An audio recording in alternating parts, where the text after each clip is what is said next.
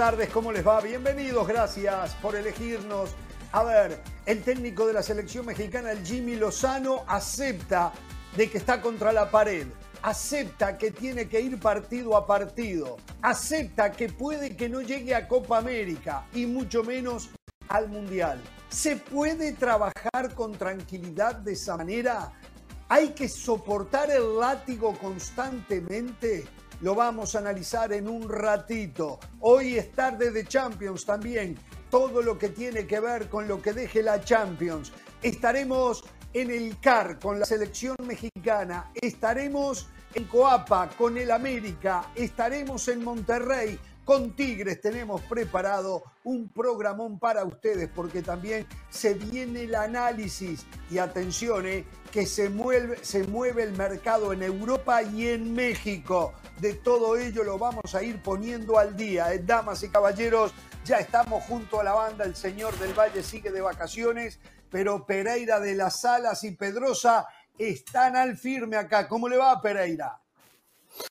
La verdad que no me vea muy bien porque ayer me quedé muy tarde observando la derrota de los Miami Dolphins. Me quedé muy caliente, muy caliente al partido que perdieron los Dolphins en el día de ayer. de fútbol este es programa de fútbol, está bien, Está bien. Este es programa. No hablo de Todos la los días NFL. que tengo que cantar el me gustaría, Todos los días ¿Cómo me voy a gustaría compartir un programa de la NFL con un experto bueno, como Mauricio Pedrosa? ¿por qué no se va? ¿Por qué no se hace un programa en lugar de se me antoja así, punto, hágase un programa de tackleball? Ok, voy a cambiar. Sé que parezco disco Cambia. rayado. Parezco disco rayado. Pero me tiene cansada la CONCACAF. Me tiene cansada la CONCACAF. Mañana es el sorteo de. Sí, otra vez, parezco disco, disco rayado. Pero si no lo dice Hernán Pereira, no lo dice absolutamente nadie. Nadie. Un rato le voy a mostrar ¿Qué cómo digitaron los ¿Qué enfrentamientos para la próxima edición de CONCACAF Champions League. Por ejemplo, Tigres Monterrey ya Más no de lo mismo. entre ellos. Sí, Más de lo lo digo mismo. todos los años. Lo digo todos los años. Exacto, ya me pudre usted también, le soy sincero, Bueno. ¿eh? Si con Cacá pudre con eso, usted pudre con repetir lo mismo. Pero está bien, está bien, está bien. Está bien. traje Es más, acá Barcelona. libertad. ¡Viva la libertad, videos. carajo! Le traje videos de ¿Ha Barcelona, de, eso, eh, no? futbolísticamente, cómo le hacían goles. Nada sirve para nada. Le traigo esto, no sirve para nada. La verdad que nada sirve para nada. ¿Sabe qué? Haga lo que quiera. Nada lo para nada. Si estás- Señora, si ¿cómo le va? ¿Cómo está programa, eres, eres invitado acá, Pereira, ¿eh? Cualquier cosa nada más. Si no te sientes cómodo, media hora, muy humilde, muy humana, eres bienvenido también. ¿eh? Váyase. Más sí. tardecito, ¿eh? Uy, bárbaro espere. estaría, ¿eh? Ahora nunca, ahora nunca. Una vez sola me invitaron y nunca más. O sea, se nota que ese día no aprobé el examen. Mauricio dijo, no, este tipo no suma para nada. Nunca más apareció en No, el no, programa. Yo, yo no. Pero no yo importa, no hay yo no fui el problema, que lo ¿eh? dijo. No Yo no fui el que lo dijo. Yo no O sea, alguien lo dijo. Yo a hablar lo de tenis. Hablar de ¿Quién fue el que lo dijo? De tenis. ¿Hércules Gómez? No. Bueno, De ¿cómo le va, señora? ¿Cómo está usted? Con David Fight. Muy bien, Jorge. Yo, yo la verdad que ayer después del programa eh, salí corriendo una invitación que nos hicieron a todos nosotros. Mauricio por tema de distancia no podía llegar, pero yo estuve ahí. Ya compré mi libro, comprado, ¿ah? No me lo regaló nadie, no me claro. lo regaló Eduardo ¿Cómo? Vizcayano. Pero esto fue ayer, no fue el viernes, ¿no? Esto No, fue ayer, fue no fue el ayer. viernes. Fue ayer, ¿no? ah, el viernes, dije que- usted, o yo le entendí mal. No, que ayer, le estoy diciendo que ayer, que mientras Pereira se fue a acostar bravo, yo me acosté contenta porque fui Ah. a apoyar a Eduardo decirle, Vizcayano con Carolina, su nuevo libro. Dígalo. Si me hubiesen invitado, hubiese ido. A mí no me llegó Ah, ninguna Pero ¿y si yo invitaba a la gente todas las tardes acá, Pereira? Yo no fui porque ya tenía otro compromiso contraído, pero ¿cómo si lo hubiesen invitado acá lo invitamos a usted a que pasara Pero por ¿cómo allí? voy a aparecer ahí si no me invitaron? Pero usted se imagina a Vizcayar invitando a cada uno que conoce. Es como que usted vaya al estadio y, y vaya a saludar a las 40.000 personas que están en las tribunas, Pereira. Oye, pero hoy es, un día, hoy es un día miserable para Pereira, ¿eh? Qué Perdieron los Hoy vino con No todo, lo ¿eh? dejan hablar de fútbol Qué americano. Jorge Ramos lo ningunea. No lo invitan a la presentación del libro. De Se- verdad. es- señora, es dígame algo de fútbol. Dígame el algo de martes fútbol. para. Pereira, No, ¿eh? ¿sabe? No, quería solamente para completar la información decirle que ya estaba el Qué señor lindo se ve el libro, ¿eh? Qué lindo se ve, ¿eh? No, encuadernado no, y muy todo, bien, una, una calidad impresionante. eh, fotos de Alejandro Pagna, Dale, textos también de Eduardo campeón, dale, campeón. Dale, Y estaba ahí, campeón, dale, Eh, campeón. Ricardo Mayorga, Omar Orlando Salazar, dale, todos les enviaron campeón. muchísimos ¿Estaba. Ricardo Mayorga ahí? Campeón, Ahí estaba, ahí estaba. Ah, bueno, Sí, sí, sí. hace un año. Pero, pero Jorge, con, con expectativa, con expectativa de ver qué pasa con Pumas, con expectativa eh, de hablarles de este partido del Real Madrid y con expectativa de hablarles del Jimmy Lozano, porque me parece que muchas veces solamente se titula y, y a partir de ahí se analiza. No, hay que ver los contextos y luego se analiza y de eso vamos a hablar el día de hoy. Muy bien. Señor Pedrosa, ¿qué trae usted hoy? 276 1. ¿Qué es eso? 276 veces un equipo había llegado con 3 minutos por jugar y 14 puntos de ventaja en la NFL en los últimos 10 años. Ah, no. Ninguno había perdido. El único que lo hizo. Último recuerdo. 276 Dale la línea. equipos en esa circunstancia. el único que perdió fueron los Miami. Quiero que me explique el Perdón. por qué. Quiero que Eh, me explique el por Nada qué. más, nada más quería decir eso. Les tengo malas noticias, malas noticias a los organizadores del México. No, no, no, la no se oscurezca, No Ramos, prenda la no luz. se caliente, no caliente. Prenda la luz, prenda la luz, prenda la luz. Ya le voy a hablar de fútbol, ya le voy a hablar. Ya de le voy a hablar de fútbol, ya le voy a hablar de fútbol. Yo sé que Ya le voy a hablar de fútbol. Bien, Le, le tengo bien el malas noticias a los organizadores del México, Colombia, este ¿Qué pasó? Mala noticia. No va a, ¿Va a llover? ¿Va a llover? ¿Quiere que la dé ahorita o nos esperamos más tarde para dar la mala noticia? Después de la pausa, Después de la tengo pausa. que hacer la pausa. Después de la pausa, quiero hablar de este México, quiero hablar de Jimmy Lozano y la situación en la que se encuentra, sumamente incómoda. Después se piden resultados. La verdad, la verdad, que en México son masters en hacer las cosas mal, ¿eh? En la federación, ¿eh? En la federación.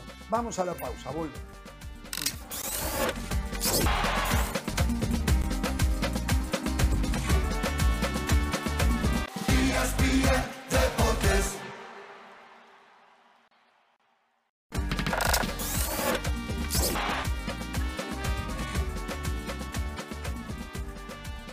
Bien, eh, vamos a hablar un poco de la selección mexicana que está entrenando en el CAR. En un ratito vamos a tener un informe con Adriana Maldonado de lo que está haciendo el Jimmy Lozano. ¿Con quiénes?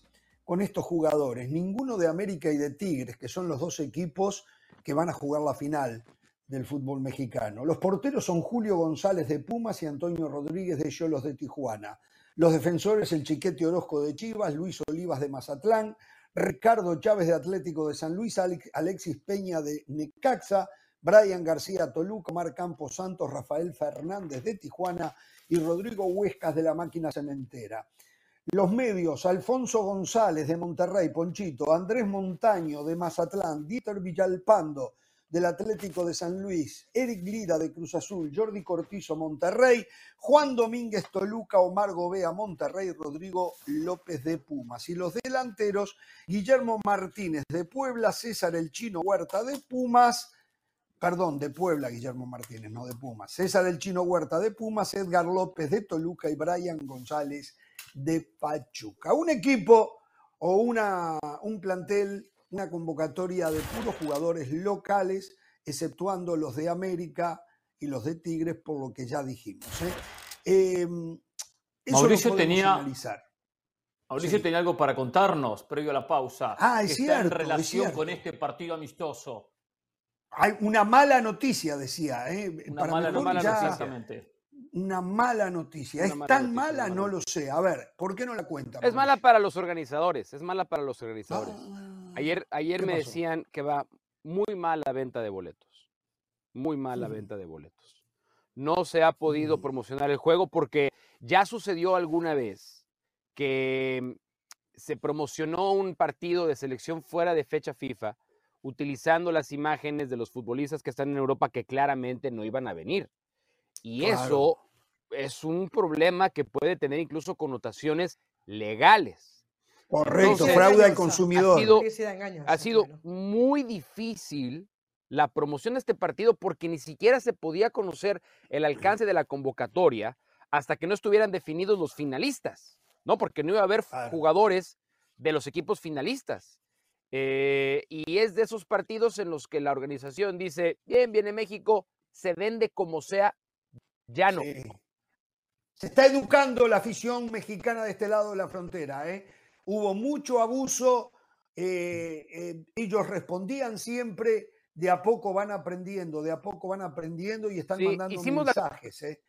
Cuente el otro día, el 2023, hay 10 partidos de selección en la costa oeste.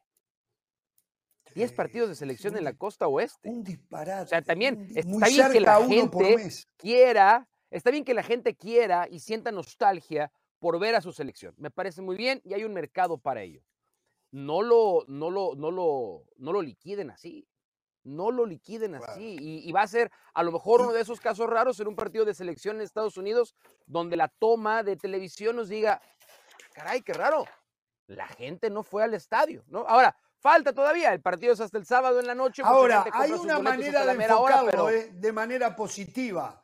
¿eh? A un gran problema, una gran solución. ¿Cuál es? Bueno, al fin y al cabo faltan muchos titulares, los que están en Europa, los de América, los de Tigres. Pero la selección con esos jugadores, en líneas generales, viene decepcionando.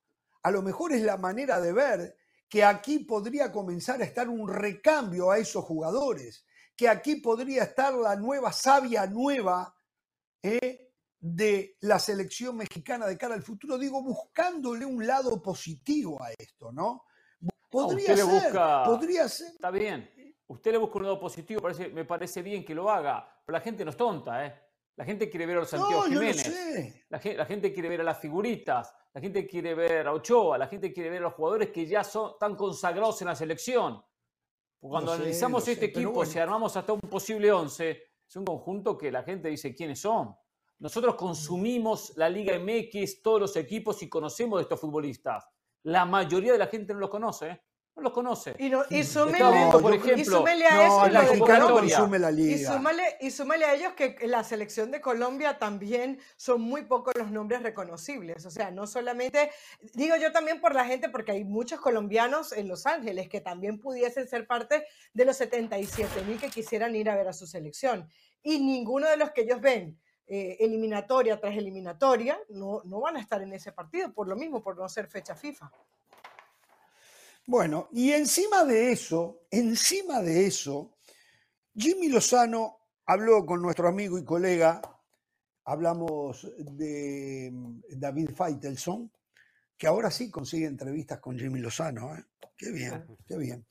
Bueno. hay eh, diferencias, hay camisetas. Hay diferencias, sí, sí, sí. bueno, y Jimmy Lozano dice claramente que él no se siente seguro en la selección, que él está día a día en la selección, que él, y pone como ejemplo lo que pasó con Diego Coca, lo que le pasó en el Final Four a Diego Coca, que terminó con su chamba como técnico de la selección, y que él está en la misma situación.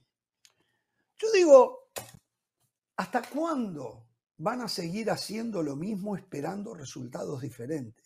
¿Cómo puede una persona trabajar, hacerlo mejor, si está constantemente con el látigo encima, le están pegando, lo están amenazando? Porque si él lo dice es porque internamente hay amenazas.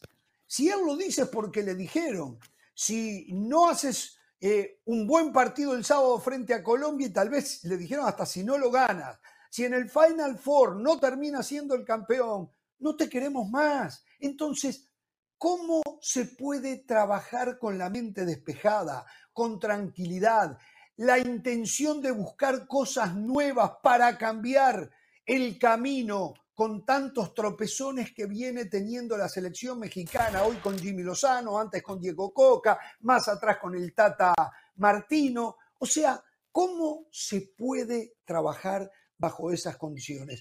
¿Cuándo los directivos, cuando los directivos van a dejar eh, de, como que están trabajando con, con, hombres que, que hacen reacción al látigo? ¿Eh? que hacen reacción a, las amenazas. O sea, está muy mal eso, muy mal, cuando no hay una seguridad de continuidad, cuando todo es bajo amenazas. No lo puedo soportar. ¿eh? Que no sé si habrá sido amenaza o si se lo habrán dicho. Aunque no se lo hubiesen dicho, es lógico, todos sabemos.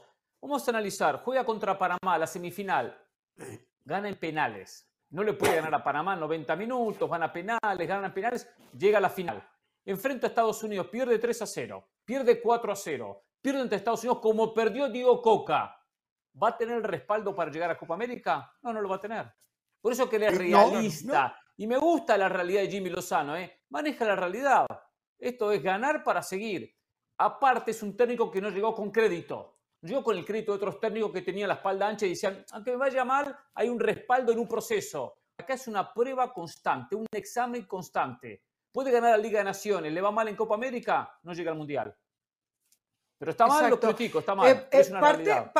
Eso es parte de lo que nosotros veníamos diciendo en estos días. Recuerdo que hasta se rieron, eh, no, de lo que yo dije, sino de lo que dije, eh, eh, porque, porque decía que no sabíamos si el Jimmy Lozano iba a llegar a la Copa América. ah, ya sé, cuando estábamos analizando los grupos de, la, de, México, el grupo de México. Y, decía, pero qué, qué, mala, Caro. Y yo le dije, no, no es que qué mala, es que esa es la realidad. Y qué bueno que el Jimmy Lozano lo tenga tan claro. Qué bueno que el Jimmy Lozano nadie le necesita decir nada, aunque probablemente los comentarios le han llegado, para que él sepa que el día. Es el modus operandi por los siglos de los siglos, ¿no? Es el modus operandi en México. No, solo eso, Jorge. Hay una pregunta que le hace David y le dice: ¿la selección mexicana aceleró? Eh, desaceleró, separó su proceso después del Mundial. O sea, la pregunta de David era algo así como, ¿qué tanto avanzó o no avanzó la selección mexicana después del Mundial de Qatar? Y él le dice que ha desacelerado porque en México se cortan los procesos. O sea, él sin decir obligatoriamente, me van a cortar a mí, dice, es que se cortan los procesos constantemente.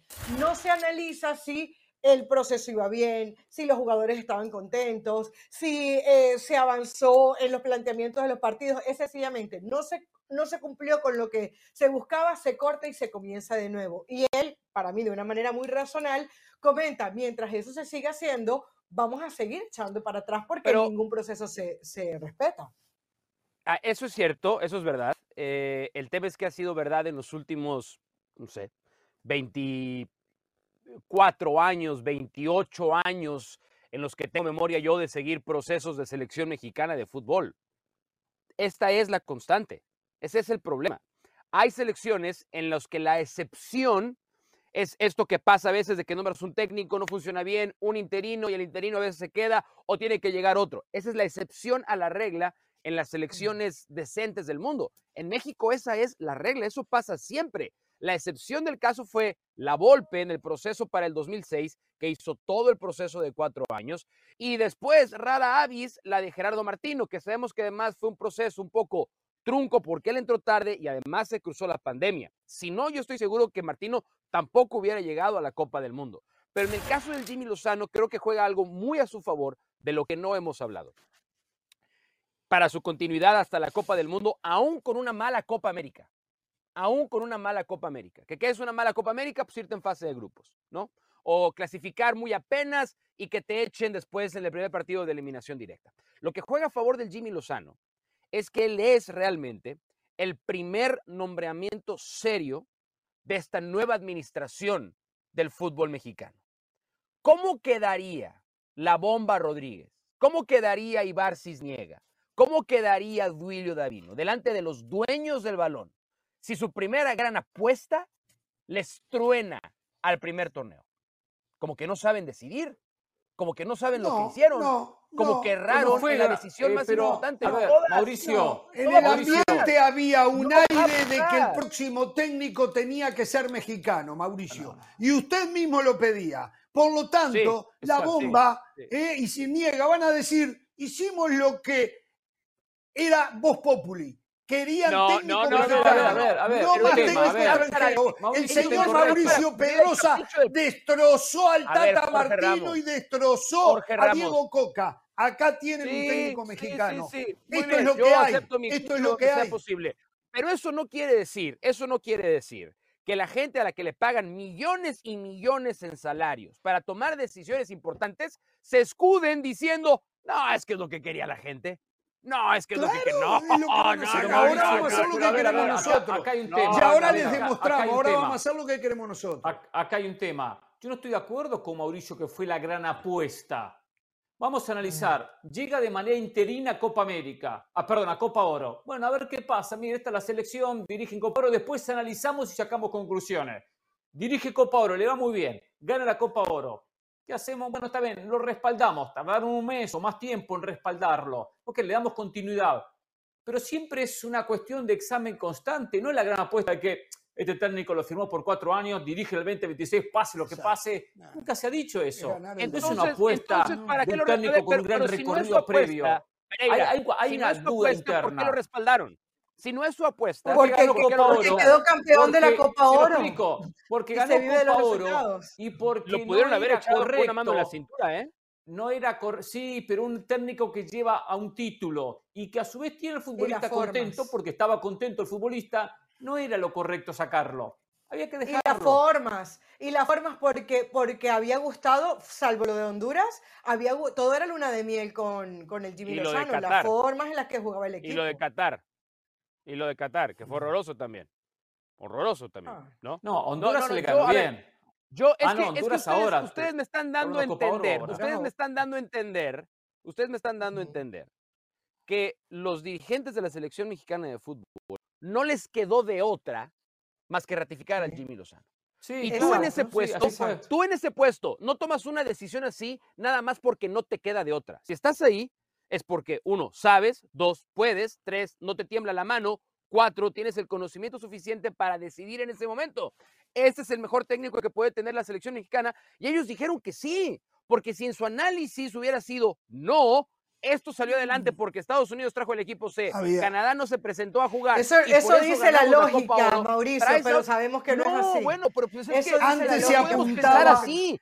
Antes se apuntaba la prensa que ponía y sacaba técnicos. Ahora, los que ponen y sacan técnicos son las redes sociales.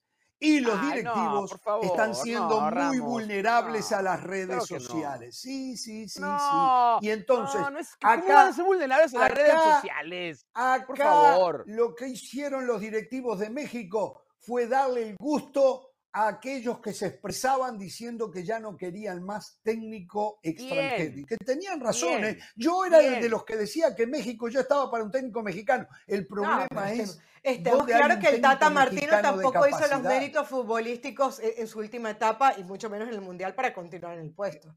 O sea, no, está eh, bien, pero yo ya no estoy hablando de, Tata Martino, Carolina. Ah, estoy hablando técnico extranjero versus técnico mexicano ya no se resistía más el hecho de técnico. Mire, yo le voy a decir algo, Jorge, pero esos, e, esas percepciones duran muy poco tiempo. Yo, yo les doy la razón en que en algún momento se necesitaba.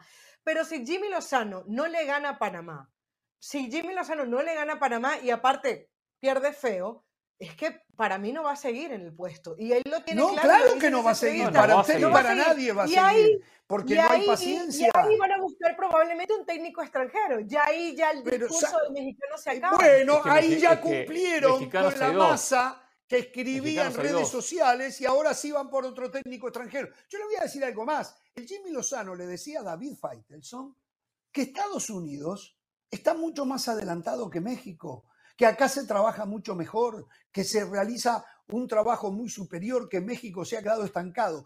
El Jimmy Lozano le está diciendo al fútbol mexicano todo y a los directivos, ustedes son los que han hecho las cosas mal, porque los equipos no sacan la suficiente cantidad de jugadores, porque no los necesitan, porque llenan todo con extranjeros, porque no hay intención de trabajar con los jóvenes futbolistas mexicanos y darles verdaderas oportunidades. Esa es la verdad. Ahora, el fútbol mexicano no trabaja en pos de la selección nunca. Pero fíjate lo que voy a en pos de su negocio. Tienen dos torneos cortos que son un desastre. Donde juegan tres mexicanos y que no tienen mucha obligación, hacen la plancha y esperan a los últimos tres partidos, clasifican una liguilla y de repente les va bien. Eso es lo que hacen los directivos y después le piden al técnico de la selección que los haga campeones del mundo, hermano. voy a, voy a hacer algo que jamás pensé que iba a ser menos en este programa y en esta pantalla. Voy a defender al Tata Martino. Voy a defender oh. al Tata Martino. Oh, ya no lo necesito. tormenta. El tata a lo que te lleva este programa. A lo que te lleva este pasó? programa, Mauricio. ¿Qué pasó? Eso, Esto parece como lo de anoche de los Dolphins, igual, ¿eh? Pero bueno. Ese, mismo análisis y esa misma radiografía que hizo el Jimmy Lozano, la hizo Gerardo Martino. Dentro de las cosas que medianamente dijo con certeza Gerardo Martino, fue eso. ¿Lo escucharon? No. ¿Algo cambió? No. Algún directivo se sentó para decirle, señor Martín, usted podrá ser un mal entrenador, pero tiene mucho recorrido. A ver, vamos a sentarnos, díganos, ¿en dónde estamos equivocados? En esto y en esto. Tiene razón, señor Martino. Tiene razón, vamos a tratar. No, pues por más de que Jimmy Lozano se siente delante de una entrevista y diga todo lo que está mal, en buena onda, lo puede decir el Jimmy Lozano, lo puede decir Gerardo Martino, lo acaba de decir Jorge Ramos y lo dice mi cantinero favorito cada vez que voy a tomarme una después de que México pierde. Entonces, tampoco, tampoco, crea, tampoco creamos que acaba de descubrir el agua tibia el Jimmy Lozano. y claramente no, pero, pero sabe una cosa, todos sabemos dónde está el problema y el problema no es del técnico de turno, perdón Pereira. Ahora, el problema no es del técnico de turno, ya lo sabemos. Lo que dice, lo que dice Mauricio es verdad, todos conocemos esta historia. ¿Por qué Jimmy Lozano no viene y les enseña a los dirigentes en una entrevista cuál es el camino? Mínimo hay que tener tantos entrenamientos con los jugadores para llegar bien a un mundial. Mínimo hay que tener tantos partidos, mínimo hay que estudiar tanto a los futbolistas, hay que hacer esto. Si me echan ahora no soluciona. Coca hace unos días. ¿Qué dijo? Está bien, bueno, pero digo, Coca no es más técnico de la selección. Sí, que los dirigentes no, sabían nada. Está bien, pero dijo, pero digo, el México no quieren cambiar. Pero el mensaje de Jimmy es un mensaje de resignación, y si me va mal me echan. Pero mira, si me va mal es porque hicimos muchas cosas mal, no es culpa mía solamente si me va mal. Tiene que empezar a transmitir ese mensaje, no resignado a que, bueno, si pierdo me sacan. No, señores, para no, la selección hay que trabajar cuatro años. Hay que no fue tan así. Yo, mi, impresión es que lo mismo. Mi, mi impresión de lo que dice cuando dice yo no me lo creo tiene que ver con yo no me confío. Él dijo, yo el próximo partido, yo no estoy pensando en la Copa América, yo estoy pensando en el partido contra Colombia. Y hace bien en pensar en el partido contra Colombia, porque si pierde contra Colombia, Colombia y esta Colombia cede eh, como le queramos llamar, lo golea, van a empezar los cuestionamientos contra el Jimmy Lozano sin importar que esté el partido de Panamá a la vuelta de la esquina, sin importar que la Copa América ya se haya hecho un sorteo. Es que así se vive la realidad de la selección mexicana. Esa es la realidad. Y él lo sabe. Yo no creo que él esté resignado. Yo creo que él, lo que no está es confiado. Yo lo digo resignado en el sentido de que declara que si le va mal lo echan. Empieza a transmitir, que traiga un plan de trabajo que sorprenda, ¿Cómo lo haría Bielsa? ¿Cómo lo haría otro técnico? De esa manera, de esa manera. Mm. No diciendo si va mal. No lo escucha Bielsa decir si va mal me echan, ¿eh? De repente lo dijo, no lo escuché. Jugador mexicano. Yo, te pido que no compares a Bielsa con el Jimmy. Nada más. Nada más. Bueno, hay que aprender. No sé qué aprender. Bielsa no, tomaría la selección mexicana, lamentablemente. Al fin y al cabo, alguien propuso a Bielsa para México. Jugador mexicano se estaría yendo a Europa en las próximas horas, en los próximos días atención, mexicano que juega en México, en un equipo muy popular en México, se estaría yendo a Europa. ¿eh? Vamos a la pausa y les contamos lo que sabemos al volver de la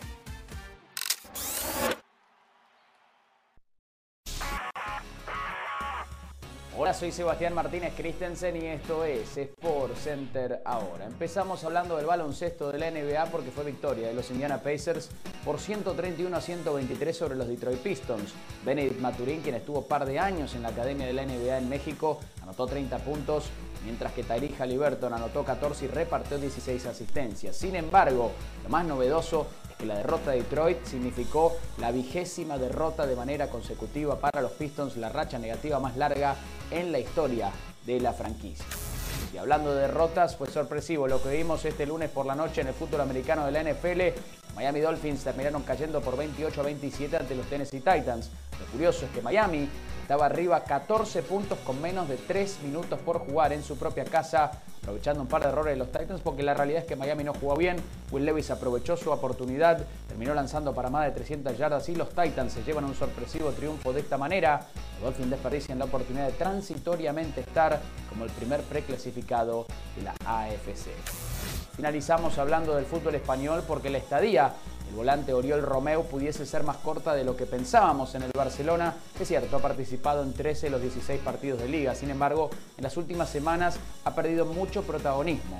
El Girona estaría buscando volante las características de Romeu, por lo cual no descarta su regreso. Los directivos de ambos equipos han estado hablando acerca de un potencial traspaso, así que es una situación a seguir de cerca, porque pronto pudiese haber una definición. Si ustedes quieren conocer las últimas novedades de la liga, no se puede perder este viernes la Peña de la Liga, 1.55 horario del Este, 10.55 de la mañana horario del Pacífico por la pantalla de ESPN Deportes. Esto ha sido Sport Center ahora.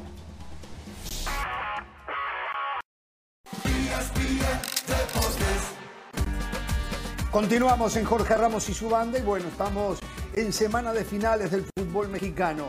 Nos vamos con César Caballero para que nos dé un panorama de lo que está ocurriendo en las tiendas Águilas y nos cuente si el hecho de que cierran en Coapa los hace sentirse favoritos. César, adelante. Jorge querido, ¿cómo estás? Qué gusto saludarte. El conjunto de la América se alista para lo que será la ida de la gran final el próximo jueves por la noche en el Estadio Universitario. Hoy tuvieron un entrenamiento a puerta cerrada, no quieren sufrir ningún tipo de molestia, no quieren distraerse con absolutamente nada. Sin embargo, a pesar de esto, nos hemos enterado un poco de lo que ha sucedido al interior del conjunto americanista. Lo que nos cuentan es que fue una práctica totalmente de fútbol, donde Andrés Jardines espera que regrese a la alineación titular que enfrentó la serie de cuartos de final ante el cuadro de León y la ida de las semifinales ante San Luis en las que las Águilas se impusieron por cinco goles a cero. Es decir, que elementos como Miguel Ayun, como Igor Lichnowsky, como Luis Fuentes, como Álvaro Fidalgo, como Alejandro Sendejas y como Julián Quiñones estarían de vuelta como titulares el próximo jueves en la cancha del Estadio Universitario con la intención de obtener una ventaja o el mejor resultado posible de cara a lo que será el partido de vuelta. Por otra parte, por segundo día consecutivo, Brian Rodríguez pudo trabajar con el resto de sus compañeros, ya está haciendo fútbol sin restricciones después de superar la lesión en la rodilla izquierda. El uruguayo tiene ganas de participar en la gran final del fútbol mexicano e incluso te puedo decir que va a realizar el viaje con el resto de sus compañeros el día de mañana por la tarde noche cuando arriben a Monterrey, Nuevo León. Brian todavía no está seguro para tener actividad o para al menos ir al banquillo de los suplentes y esa será una decisión de último minuto que tome Andrés Jardines. Sin embargo, lo que me ha dicho el entorno del futbolista es que Brian se siente al 100% y que se siente con la capacidad de poder aportar y ayudar de cara a lo que será esta serie por el título de la Apertura 2023. Cabe destacar que el América todavía tendrá un entrenamiento el día de mañana en la Ciudad de México, será por la mañana, alrededor de las 2 de la tarde tomarán las camionetas que los lleven al Aeropuerto Internacional de Toluca, ahí tomarán un vuelo charter que los lleve a Nuevo León y con esto cerrarán su preparación de cara a la ida de la gran final. Por otra parte, este martes se pusieron a la venta los boletos para el juego de vuelta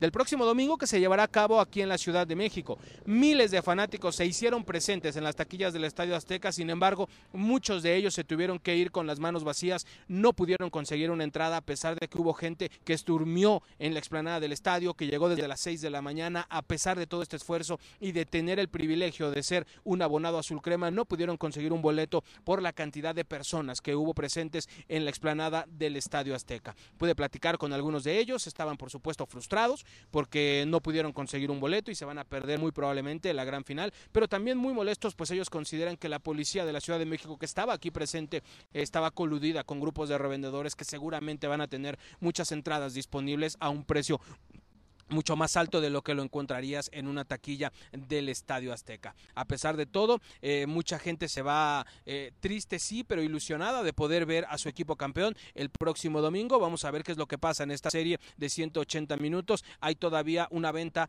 para público en general el día jueves. Esta va a ser solamente por la plataforma de internet que distribuye los boletos eh, del Estadio Azteca y después de este día va a ser imposible conseguir en taquilla un boleto para la gran final del fútbol mexicano. Ojalá que todas estas personas que están haciendo un esfuerzo inmenso, porque muchos están aquí sin dormir, sin comer, abandonando el trabajo y tratando de hacer las cosas para ver a su equipo, puedan lograr un boleto y puedan también disfrutar de la final del fútbol mexicano, ya sea que le vayas a Tigres o al América. Yo de momento vuelvo contigo, Jorge querido, fuerte abrazo.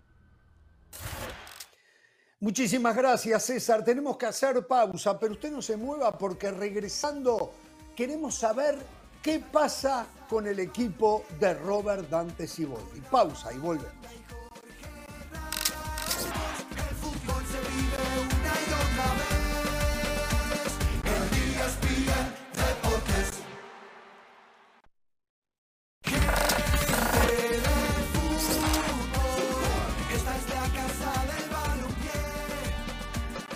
Continuamos en Jorge Ramos y su banda y ahora llegó el momento, como decíamos antes de la pausa, de irnos a la Sultana del Norte, a Monterrey. Allí está el otro pretendiente a quedarse con el título, a repetir, a ser bicampeón del fútbol mexicano. El equipo dirigido por Robert Dante Siboldi, que viene de dar cuenta de Pumas y que está allí en un nivel parejo, parejo, tal vez, tal vez si esto ya es opinión, un poquito por encima de América eh, para ser favorito y llevarse el campeonato. Hablamos de Tigres. Allí está Héctor Tello para que nos cuente cómo prepara estas dos finales el conjunto de Tigres. Adelante, Héctor. Gracias, Jorge, con el saludo afectuoso para todos en Jorge Ramos y su banda. Bueno, los Tigres arrancaron esta mañana su preparación rumbo a la final de ida de esta apertura 2023 frente a las Águilas del la América. El próximo jueves acá en el Volcán, el primer capítulo de esta nueva rivalidad que, bueno, cada vez eh, va tomando tintes de clásicos para algunos, otros eh, no lo ven así todavía. Lo cierto es que, bueno, pues hay ya esa contienda que, se ha marcado en los últimos años entre estas eh, dos instituciones. Y bueno, hay buenas noticias para Tigres. El día de hoy, Luis Quiñones, quien inició el trabajo en el gimnasio, pudo después bajar a la cancha para hacer solamente trabajo diferenciado el eh, colombiano estuvo junto al kinesiólogo Emiliano Rafeto y bueno, pues va evolucionando ese desgarro que lo ha privado de estar en actividad en las últimas eh, semanas.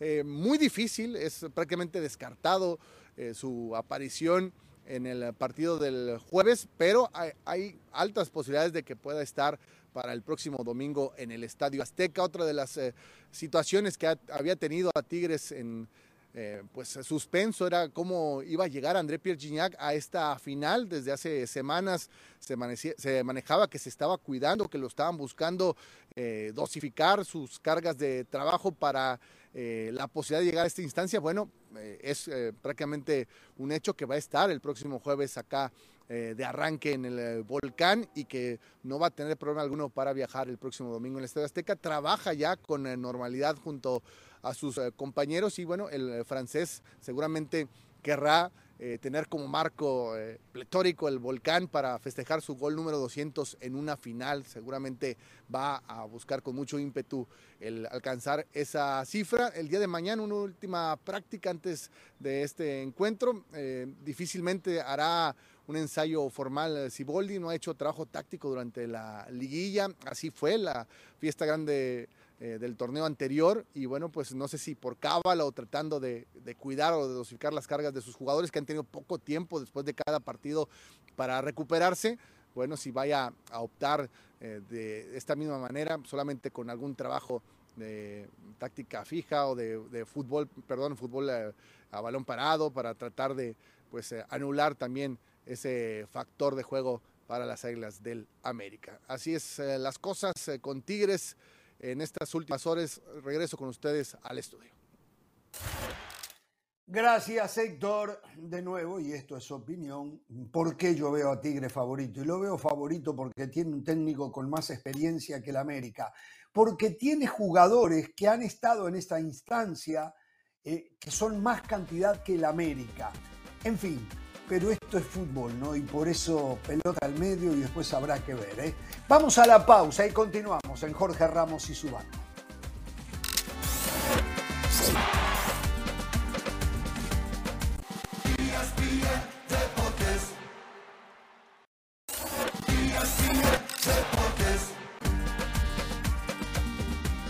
En un ratito ya nos metemos con el tema Champions, lo que está pasando en Europa y algunas otras novedades en cuanto a transferencias en el viejo continente. Pero ahora nos vamos al CAR, donde está una convocatoria del Jimmy Lozano preparando el partido del próximo sábado, partido amistoso frente a Colombia. Adriana Maldonado está allí en el CAR y le damos la bienvenida para que nos cuentes, Adriana, ¿Qué prepara el Jimmy Lozano con este equipo? ¿Qué es lo que busca? Saludos Jorge, qué gusto estar con ustedes en esta edición de Jorge Ramos y su banda. Les mando un fuerte abrazo desde el Centro de Alto Rendimiento, donde este día arrancó ya oficialmente la concentración de la selección mexicana que dirige Jaime Lozano para este partido amistoso que tendrán el próximo sábado 16 de diciembre ante su similar eh, de Colombia. Un partido amistoso en donde el objetivo principal es cerrar con una nota positiva la participación o el año futbolístico de la selección mexicana a lo largo de este 2023. Una lista de convocados muy discreta por parte de Jaime Lozano, únicamente echando mano de jugadores que militan en la Liga MX, a excepción de los que juegan tanto en el Club como América y Tigres que se están preparando para la final del fútbol mexicano y también del Club León que en estos momentos está participando en el Mundial de Clubes. Al no ser una fecha FIFA no puede convocar tampoco a elementos que militan en el viejo continente, pero bueno, dentro de esta lista hay muchas caras nuevas y por supuesto que destacan algunos llamados, ¿no? El caso del atacante que milita en Puebla, Memo Martínez, que con sus 10 anotaciones en este semestre, pues recibió esa oportunidad por parte de Jaime Lozano y su cuerpo técnico. Otro también que destaca es eh, Ricardo Chávez, quien milita en el Atlético de San Luis, algunos por ahí de Toluca, de Pumas que no habían tenido oportunidad con la selección selección mayor, únicamente participación con las categorías menores. Bueno, pues ahora esperan con este llamado llenarle el ojo al cuerpo técnico de Jaime Lozano y en futuras convocatorias estar presentes. En el caso de Colombia, nada más compartirles una baja. El atacante Mateo Casi, Casierra no va a estar disponible. Se bajó de último momento de este partido por una lesión muscular. Así es que en próximas horas estarán anunciando también a su reemplazo en la selección cafetalera. Muchas gracias Adriana, nos vamos a ir a la pausa y al volver lo que nos dejó otra jornada de Champions, las novedades y atención todos los rumores de lo que está ocurriendo en el fútbol europeo. Volvemos con Jorge Ramos y su banda.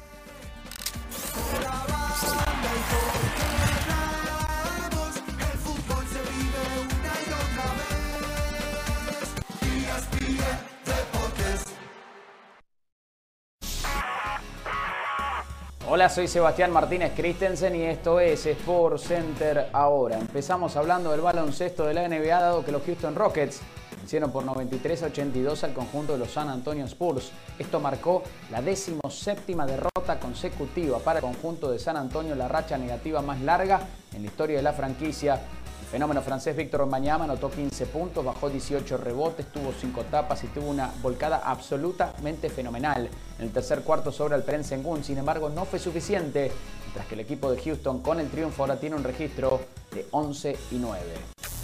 Les conté que hubo doble cartelera en el fútbol americano del NFL el lunes por la noche. Bueno, el segundo partido tuvo como protagonistas a los New York Giants y a los Green Bay Packers y fue victoria para el equipo neoyorquino nomás con un mariscal en Tommy DeVito que es una de las grandes historias de esta temporada. Cuatro salidas para él, tres victorias para los Giants, dos touchdowns de Saquon Barkley. Increíblemente, el equipo neoyorquino está a un solo juego del último puesto de playoffs en la conferencia nacional. A pesar de la derrota de Green Bay, Jordan Love se creció en el último cuarto. Aún así no fue suficiente porque Nueva York tuvo respuesta. A pesar de la derrota, siguen siendo el séptimo preclasificado. Y si hoy terminase la campaña, estarían los Packers en la postemporada. Finalizamos hablando del fútbol español porque se sortearon los 16 avos de final en la Copa del Rey y el Barbastro estará enfrentando al Barcelona. El Barbastro reside en la segunda división de la Real Federación Española de Fútbol, esencialmente la cuarta división en importancia, y explotaron con alegría cuando se enteraron que el Barcelona sería su rival. Esta es una de las grandes historias ¿no? de estos torneos que son espectaculares. Piensen ustedes que el Orbastro tiene capacidad para 3.000 personas en su estadio. Buscarán llegar butacas para ver si lo pueden estirar a 6.000. Un hecho icónico para ellos, un momento que van a querer disfrutar. La eliminatoria se va a disputar a principios de enero. Si no se quieren perder las últimas novedades acerca de la liga, recuerde sintonizar la Peña de la Liga este viernes 1.55 horario del este de la tarde, por supuesto 10.55 de la mañana horario del Pacífico. La Peña de la Liga por la pantalla de ESPN Deportes. Esto ha sido Sport Center ahora. Pasión, determinación y constancia es lo que te hace campeón y mantiene tu actitud de ride or die baby. eBay Motors tiene lo que necesitas para darle mantenimiento a tu vehículo y para llegar hasta el rendimiento máximo. Desde sobrealimentadores, sistemas de sonido, tubos de escape, luces LED y más. Si buscas velocidad, potencia o estilo, lo encontrarás todo en eBay Motors. Con más de 122 millones de piezas, siempre encontrarás justo lo que buscas. Y con Guaranteed Fit de eBay, tienes la garantía de que tu pieza quede perfectamente a la primera o se te devuelve tu dinero. Porque con eBay Motors, quemas llantas y no tu dinero. Con las piezas que buscas, a los precios que quieres, tu auto se convertirá en el MVP que te dará el triunfo. eBay Motors. ebaymotors.com. Solo para artículos elegibles se aplican restricciones.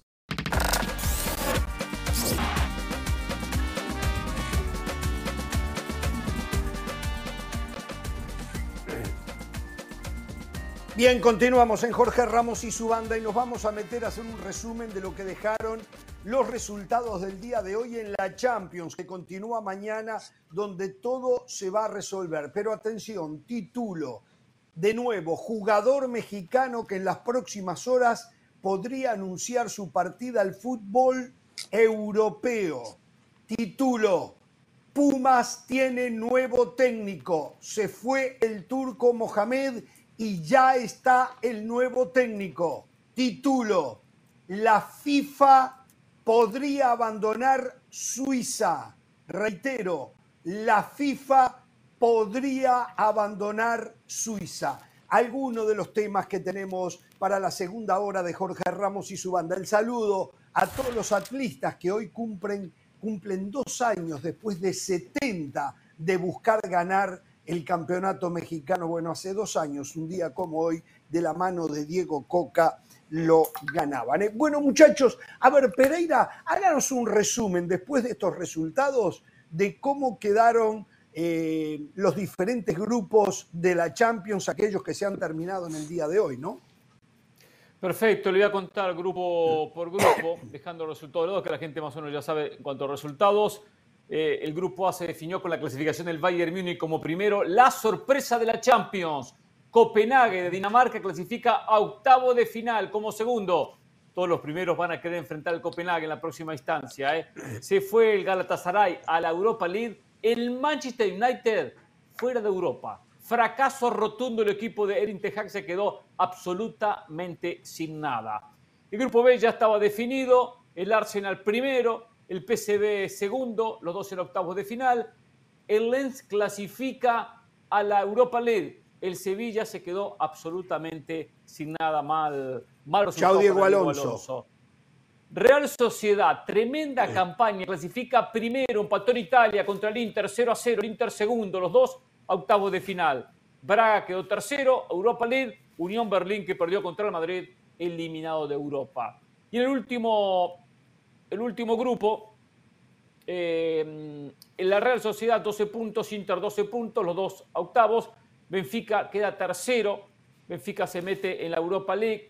Y ¿Con cuántos puntos Benfica tercero? Con cuatro puntos, le ganó el desempate al Salzburgo, le ganó el desempate. Eh, y lo que decíamos, el Real Madrid primero, el Napoli segundo, el Napoli se mete en octavo de final y después eh, Braga, como decíamos, los resultados, ¿no? Real Madrid ganó 3 a 2. Le digo un comentario. Eh, perdía 1 a 0 el primer gol de José Lu, que hizo dos. Si lo pusieran de titular, se podría hacer goles. El primero fue falta, en opinión mía, ¿eh? Falta. Pero, pero no falta. saltar al defensor. ¿Eh? Re que te falta, re que te falta para mí. O sea, re que te falta. Yo, yo, entiendo, yo entiendo cuando tú vas a marcar un gol, yo no digo que no tiene que haber contacto. Creo que ahí se equivocan muchos. e incluso, incluso empujar un poquito puede ser. Pero se ve claramente cómo José Lu casi que lo agarra del cuello al jugador y lo, lo, mejor es que el VAR lo, lo, el bar lo revisa y no dice nada cuando se jugaba tanto en la Unión Berlín, la UEFA Europa League. Entonces, a mí me parece que el partido se condiciona por ahí. ¿Qué más, Pereira? El rápido, rápido resultados. El Lens le ganó 2 a 1 al Sevilla. Empate entre el PSV Eindhoven y el Arsenal 1 a 1. Victoria del Real Madrid con dos goles de José Lu 3 a 2 al Unión Berlín en Alemania. Ganó el Copenhague 1 a 0 al Galatasaray. Ganó el Benfica un gol de Ángel Di María 3 a 1 al Salzburgo. Empató el Inter con la Real Sociedad 0 a 0. El Bayern Múnich con un golazo de Coman, una jugada colectiva espectacular, le ganó 1 a 0 en Old Trafford al Manchester United y el Napoli le ganó 2 a 0 al Braga. ¿eh? Solo una, una eh, ya para, para terminar este pequeño resumen, los cuatro españoles clasificaron a octavos de final. Tres, y el Sevilla, eh, el Sevilla segundo. que en los últimos 20 años ganó siete UEFA Europa League hoy no pudo ni siquiera clasificar a ella. ¿eh? Sí, eh, Mauricio.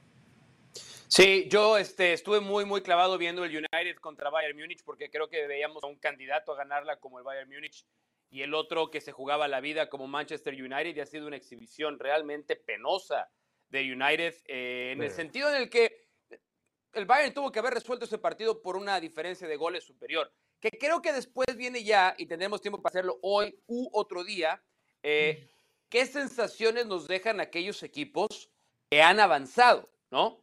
¿Cuántos de ellos no nada más avanzan, sino avanzan para cumplir un trámite en octavos de final y después volver a casa para hacerle cosquillas a algún candidato o cuáles de ellos son candidatos? No hay, no hay tantos candidatos. No hay un gran candidato. no. ¿eh? No, hay un gran candidato. Mauricio, fuera de eso, tú, tú, que te, tú que te concentraste en ese partido Manchester United, yo lo veía por, por momentos, ¿no? Porque estaba más en el de Real Madrid.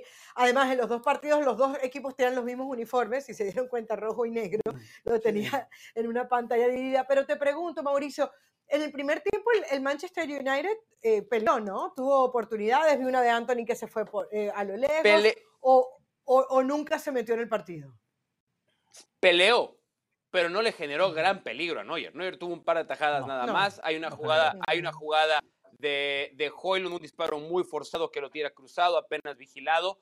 Eh, y otro desborde de Garnacho, que después, cuando tiene un muy buen centro peligroso, no llega a nadie a rematar.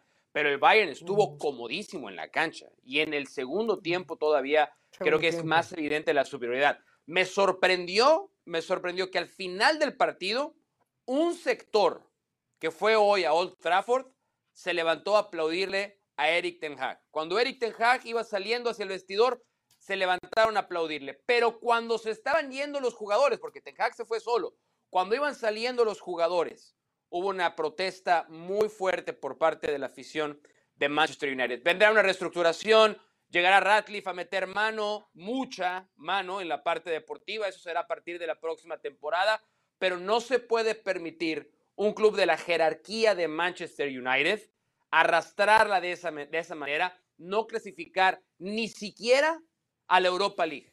Perdió cuatro partidos en esta fase de grupos. Perdió cuatro partidos en un grupo con el Bayern Múnich, que es normal, le había recontrapasado por encima en el primer juego de esta fase de grupos, pero era un grupo con Galatasaray, que no es hoy ni siquiera el mejor equipo de Turquía, y ya hablaron ustedes de lo que había hecho el Copenhague. Creo que sí, pensábamos que ya habían llegado las horas más bajas para Manchester United. Creo que pocas se comparan a lo que pasó este martes en el Teatro de los Sueños, que se ha convertido en una auténtica pues, pesadilla para el mañana, Mañana continúa la Champions, mañana juega un Barcelona también ya clasificado. Es más, eh, iba a prescindir de jugadores importantes Xavi, que va a prescindir de ellos, como Lewandowski, como Gundogan y como Araujo, eh, sin embargo, al final los llevó, no llevó a De Jong, pero los llevó no para jugar mañana, a lo mejor alguno termina jugando mañana, lo llevó porque van a volar directamente a Valencia, donde juegan el fin de semana. Entonces van a entrenar después del partido mañana y los quería tener para entrenar. Por eso yo no creo, no creo que mañana eh, vayan a jugar estos tres. Seguramente mañana le va a dar oportunidad. Mañana el partido parece ser el, del Paris Saint Germain visitando al sí, El, grupo de la muerte. Al grupo de la muerte. Al fin y al cabo quedan, ya hay 14 clasificados, quedan dos clasificados por definir. Uno es el Porto o el Shakhtar Donetsk. El Porto juega como local y alcanza el empate. Seguramente va a ser un trámite para el conjunto de Sergio Conceição. Por otro lado, el PSG sí se juega la vida. Ese es el partido de la jornada. Eh, eh, tendrá una dura tarea con Newcastle que juega contra el Milan. El PSG visita al Borussia Dortmund.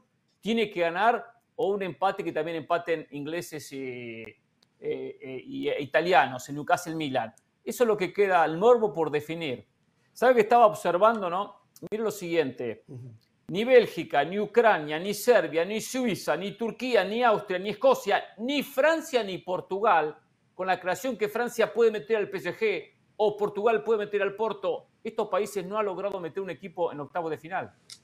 Siempre son los mismos, ¿eh? los españoles, los ingleses que pusieron dos City por ahí el Arsenal, los italianos con el Inter, con Lazio y con el Napoli, exacto, y Alemania que siempre protagonista con el Bayern y los que acompañan. Este caso el Dortmund y el En Europa es una competencia de plata, no es una competencia de fútbol.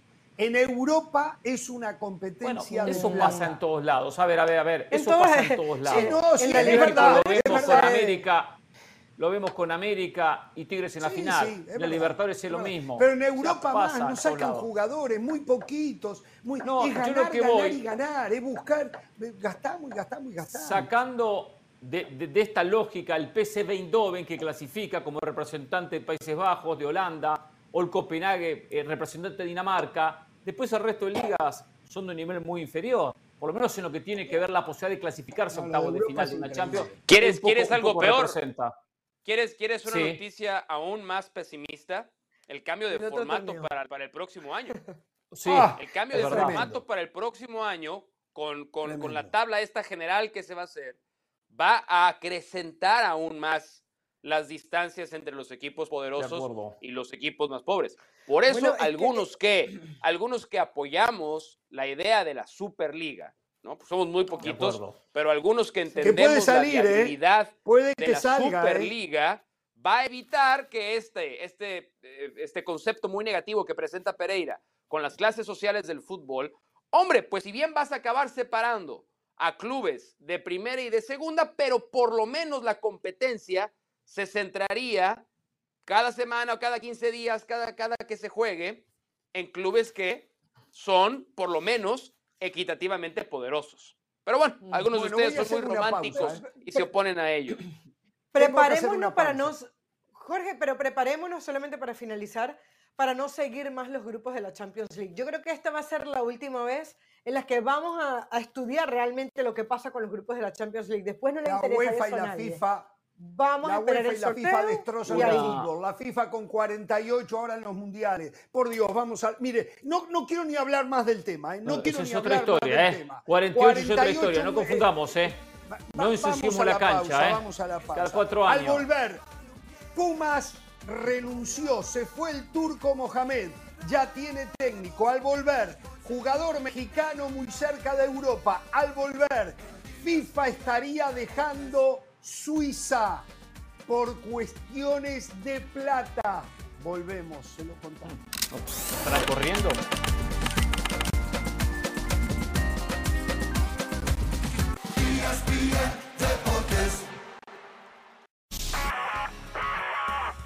Hola, soy Sebastián Martínez Christensen y esto es Sport Center ahora. Empezamos hablando del baloncesto de la NBA. Dallas Mavericks vencieron por 120 a 113 al conjunto de los Memphis Grizzlies. El esloveno Luka Doncic anotó 35 puntos y Derek Lively, quien ha formado una mancuerna fantástica en el pick and roll con Doncic, anotó 16 puntos y bajó 16 rebotes. Lo más llamativo, si le gustan los números redondos, es que Doncic llegó en este partido a los mil triples en su carrera en la NBA. ¿Cómo han cambiado los tiempos? Es otro básquetbol a esta altura del partido y con la victoria Dallas actualmente ocupa la tercera posición en la conferencia del oeste. Y hablamos ahora de fútbol porque se sortearon los grupos en la Copa Oro Femenil que en esta próxima edición tendrá equipos de la CONMEBOL y equipos de la CONCACAF. México compartirá el grupo A junto a Estados Unidos, Argentina y el ganador de la eliminatoria entre Guyana y República Dominicana. El comienzo del torneo está pactado para el día 20 de febrero, mientras que el 10 de marzo sería la final en la ciudad de San Diego. Finalizamos hablando de fútbol porque habíamos avisado que sortearon los 16 avos de final en la Copa del Rey y el Real Madrid también tiene rival. Es el Arandina de la segunda división de la Real Federación Española de Fútbol, es decir, la cuarta división en importancia Veíamos los videos que nos mostró la Real Federación Española de Fútbol de la Arandina celebrando al enterarse que el Real Madrid era su rival. Un señor mayor, uno de los fanáticos mayor, bailando como loco. Una algarabía tremenda. Uno que se pegó un golpazo tremendo que esperemos que esté bien. Este sentimiento amateur de alguna manera que nos regala esta Copa del Rey, uno de mis torneos favoritos y ojalá que no se vaya nunca. Si quieren más novedades acerca de la liga, no se pierdan la peña de la liga este viernes, 1.55 de la tarde, horario del este, 10.55 de la mañana, horario del Pacífico, la peña de la liga por la pantalla de ESPN Deportes. Esto ha sido Sport Center ahora.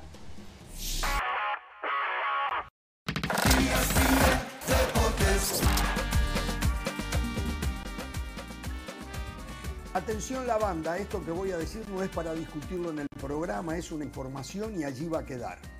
Manchester United, Arsenal, Manchester City, Liverpool y Bayern Múnich se pelean por un mismo jugador ahora para la ventana de invierno. Cinco, los cinco más fuertes de Europa junto con Real Madrid y Barcelona. Se pelean por un jugador. Ese jugador es sudamericano es uruguayo. Es uruguayo. Y es el mejor del mundo en su puesto. Ronald Araujo lo quieren todos. Todos le doblan el salario de lo que gana en Barcelona. Él hasta el momento no se quiere ir de Barcelona. Tuchel ya habló con él, el técnico del Bayern Múnich. Pero lo quiere Pep, lo quiere Klopp, lo quiere Ten Hag, lo quiere Ateta. Señoras y señores, información. Información. De aquí al balón de oro, de aquí al balón de oro. No, no le dan nunca un zaguero. Información que debe ser, por cierto, cuestionable, ¿eh? Que debe ser cuestionable bueno, no sé. porque presenta, mm. Mi fuente no la voy a develar. Usted la puede cuestionar. que es, el, bueno, dijiste que no la querías debatir con nosotros, por algo ha de ser te respetamos ese derecho a no debatirla. Perfecto. Seguramente porque sabes que saldrías perdiendo. Pero por lejos, ¿eh? Por lejos, ¿eh? El resto está en tercera división comparado con Ronald Araujo, ¿eh? En tercera división el resto, ¿eh? Mm. eh incluido sí, Pero bueno, a ver, a ver. Y no, no hablemos de Ruiz Díaz, ¿no? De cómo es de Van Y no hablemos del, del portugués de, de a ver, ah, no, a ver, vamos a hacerlo, vamos a hacerlo. No, no, no, no, no, no, no, no, ¿cómo no? Ya está, no, vamos a tener la conversación. Tengo mucha información. No, no, no, no, no, tengo mucha información. A ver, se sorprendieron de la... Le voy a dar a usted primero, Mauricio, para que reaccione. Se sorprendió del portazo de Mohamed eh, con, de repente, un verdadero motivo, un problema familiar. ¿Se va de Pumas? No, Desafortunadamente ¿No? me sorprendió porque no es la primera vez que Mohamed tomó una decisión así. Em, sí creo que hay que ser muy cuidadosos con la crítica hacia Mohamed porque aparentemente esto es un tema eh, personal, familiar, importante, delicado, delicado, eh, en el que creo que tenemos que ser cuidadosos y sobre todo respetuosos de la decisión del turco Mohamed. Sorprendido no, porque le ha pasado en otras ocasiones. Él ha dicho hoy públicamente que no se va a ningún otro club y creo, creo que la muestra. No, no, no puede. Bueno, independientemente de que no, pueda. independientemente no puede. No, a ver, la especulación era que el turco Mohamed tenía una puerta abierta en Boca Juniors para ser el próximo entrenador de Boca, ¿no? Esa era la especulación. En Pumas me cuentan en Pumas me cuentan que los tomó por sorpresa también a ellos, número uno. Y número dos, me dicen, la prueba más clara de que el turco en este momento no puede estar aquí por un tema personal es que se queda su cuerpo técnico. Y el turco Mohamed, a equipo que va, va con, y es numeroso el cuerpo técnico de Mohamed. Hace 16 años que, Gustavo Lema trabaja con él y va a ser el técnico de Pumas. Exactamente. Gustavo Lema, el asistente, el auxiliar del turco, queda como La mano derecha de, Mohamed. 16 lo que me dijeron es, si es un tema personal, la prueba más clara es que Gustavo se quede en el equipo. Eh, Tony no puede estar ahora mismo y la decisión que ha tomado está motivada realmente por un tema personal y familiar. Mm. A ver, a mí, sí me, sorprende, me sorprende, y por bien, bien lo da a conocer los detalles importantes, Mauricio, da esa sensación de que no es una excusa lo del tema personal y que realmente debe existir algún inconveniente que desconozco lo que está aconteciendo. Por lo que hablan del cuerpo térmico. Lo de Boca es una posibilidad, pero hay que ser algo muy importante. En Boca hay, hay elecciones. Finalmente se van a llevar a cabo el 17 de diciembre. Entonces, hay que ver quién termina ganando y si llega a estar en la lista de lo uno de los dos candidatos, bueno, hay que ver si ese candidato termina ganando. Si no, eh, no, no es una fija que vaya a dirigir a Boca. Pero lo llevo a una cuestión personal. Primero lo asocié a un, ya llegué a donde llegué, a semifinales, no estamos para ganar campeonato, no importa al costado, lo asocié a ese lado. Pero por supuesto que hay que respetar la cuestión familiar porque quizás esté atravesando por algún momento delicado o algo, esté aconteciendo que uno desconoce. Mm. Si fuera ir a Boca, si fuera ir a Boca, lo que decía Mauricio, no dejaría que se quede su cuerpo técnico en Puma, se llevaría para ir a Boca, ¿no? Sí. A menos que su cuerpo técnico ya también quiera dar un paso y quiera convertirse en técnico y esta sea la oportunidad de oro, ¿no? Porque hemos visto eso muchísimas veces. Pero claro, eso pasa con el asistente.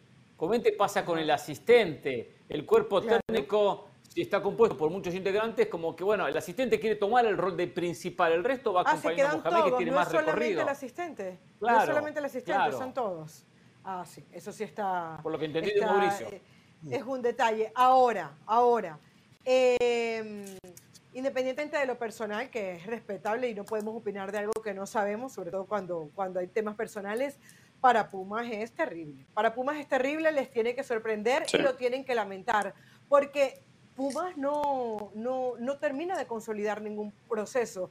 Innumerable la cantidad de técnicos que han pasado, Marioni, Valencia, eh, bueno, eh, ahora Rafa Puente, y así, y así y eh, presidentes que van, que vienen, se le echa la culpa a la universidad, se le echa la culpa a las a Lilini, que había sido lo mejor y no terminan bien las cosas.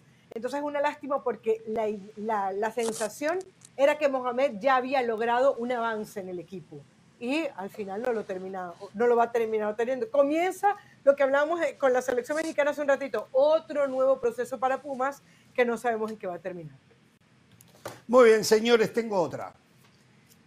Se, ha se, se dio a conocer, salió a publicidad, un chat de WhatsApp entre Diego Reyes, el zaguero de Tigres, y Kevin Álvarez, el lateral derecho del América, donde se ve en una fotografía parte de ese chat, ahí está, donde Diego Reyes lo felicita a Kevin Álvarez y le dice, le pregunta cuándo se va a oficializar. Esto lleva a la especulación que una vez terminado el actual campeonato y las finales del América, Kevin Álvarez se estaría yendo al fútbol europeo. Eh, y entonces acá uno se pregunta, ¿está listo Kevin Álvarez para ir a Europa? Y yo hago, y yo hago, ¿Es Kevin Álvarez? Bárbara, ¿cómo me llama la gente? Este, y yo hago esta pregunta. Yo hago esta pregunta. ¿Por qué Kevin Álvarez no ha logrado solidificar su posición como el lateral derecho titular de Jimmy Lozano en la selección? Jorge Sánchez ha sido la primera opción para el Jimmy Lozano. Jorge Sánchez hoy en Europa no juega, está en el Porto. Entonces, ¿está listo Kevin Álvarez para ir a Europa? ¿O de nuevo es ir a Europa a ver qué pasa y si después no hay continuidad, paga el precio la selección mexicana? Pregunto. A ver, yo creo que en el caso de Kevin Álvarez, en el club, eh, podemos... y que en el club, perdón Mauricio, en el club, que primero hay que ganarse un espacio en el club Y ha habido partidos donde la Jun fue titular. Por eso. Es cierto que Álvarez está por encima. Después vendría el tema selección. Y ahí entraría, por supuesto, un análisis más profundo que tampoco se lo ha ganado. Ahora, depende después a qué liga va. Recién decíamos, hay ligas y ligas, equipos y equipos. Entonces, ahí donde uno tiene que poner la balanza. ¿A qué liga va a jugar? Y, realmente un equipo que compita por qué. Sí, eh, la, parte que a mí más ruido me hace es eh, eso de que ni siquiera en América se pudo ganar el puesto titular. La Jun, que anunció su retiro, la Jun va a jugar sus últimos dos partidos con el América en la final con Tigres. Eh, la Jun cuando llega a Jardines, ¿se acuerdan que lo empieza a usar como volante por izquierda? ¿No? Volante por izquierda, así jugaba la Jun. Pero era tan inconsistente Kevin Álvarez que Jardines regresa a la Jun jugar como lateral derecho y muy probablemente, muy probablemente la Jun sea titular con el América en los dos partidos de la final con Tigres. Eso dice mucho más de Kevin Álvarez que del propio Miguel Ayun o que de Andrés Jardine, porque ¿se acuerdan que el primer reporte era que el América había pagado 12 millones de dólares por Kevin Álvarez a Pachuca y luego trataron de explicar que Viñas había entrado en la ecuación y que no igual, o sea, estamos hablando de un lateral derecho que aunque haya costado 6 millones de dólares, era un montón de dinero. Entonces, esa es la otra parte. ¿Por cuánto lo va a vender el América? ¿Bajo qué muestra? Y si en la selección Jorge Sánchez, que ha sido inconsistente, parece que le tiene ganada la carrera a Kevin Álvarez, esto me suena mucho más a un muy buen agente tratando de colocar a su futbolista en el fútbol europeo que un progreso evidente de un jugador que nos haga entender que tiene sentido que vaya a jugar a Europa. Por donde se vea, por donde se vea, no parece un escenario favorable para Kevin Álvarez.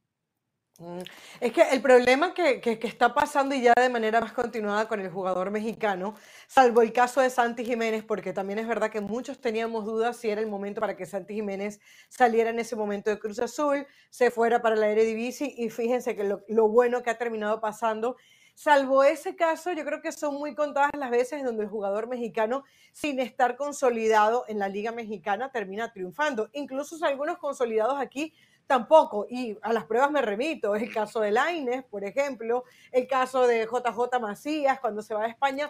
Hay una obsesión por irse a Europa, y dicho por el mismo Lozano, hay una obsesión, pero también nosotros lo decimos y, hasta el técnico de la selección mexicana lo dice, dice, me gustaría que, los jóvenes se fueran más a Europa para que contaran más con hábitos competitivos. Y ahí está el quick del asunto. O sea, ¿qué son hábitos competitivos? Porque una cosa es ir a calentar banca Europa y otra cosa es a competir a Europa con el equipo que sea. Entonces sí, yo siento que Kevin Álvarez y cualquiera de estos jugadores que normalmente hablamos, hablamos hoy de un chino de Huerta, se ha hablado de Chávez, se ha hablado de Romo, se van, pero realmente qué tan competitivos son los equipos a los que se van y qué tantas oportunidades reciben.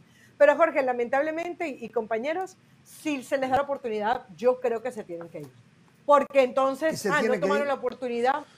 Sí, Jorge, porque, porque si no terminan de consolidarse en su equipo y, por ejemplo, el, técnico de la próxima temporada vuelve a ser Jardine y a Jardine no le, no le convence, por lo menos que se dé la oportunidad de ir a Europa y, probar. Es que tú lo único que no le puedes Yo creo, Caro, que se va a la Juni que van a darle toda la responsabilidad al lateral derecho a Kevin Álvarez. Está Lara también allí para jugar por el lateral derecho. Juega como central y juega por. Que Lara, el América quiere desprenderse de Lara, ¿eh? esta, esta, sí es información. También el América le está buscando salida a préstamo dentro de México, ¿eh? pero le está buscando salida a, Emilio Lara, con quien quedaron muy decepcionados con un tema de profesionalismo desde la temporada pasada. Mm.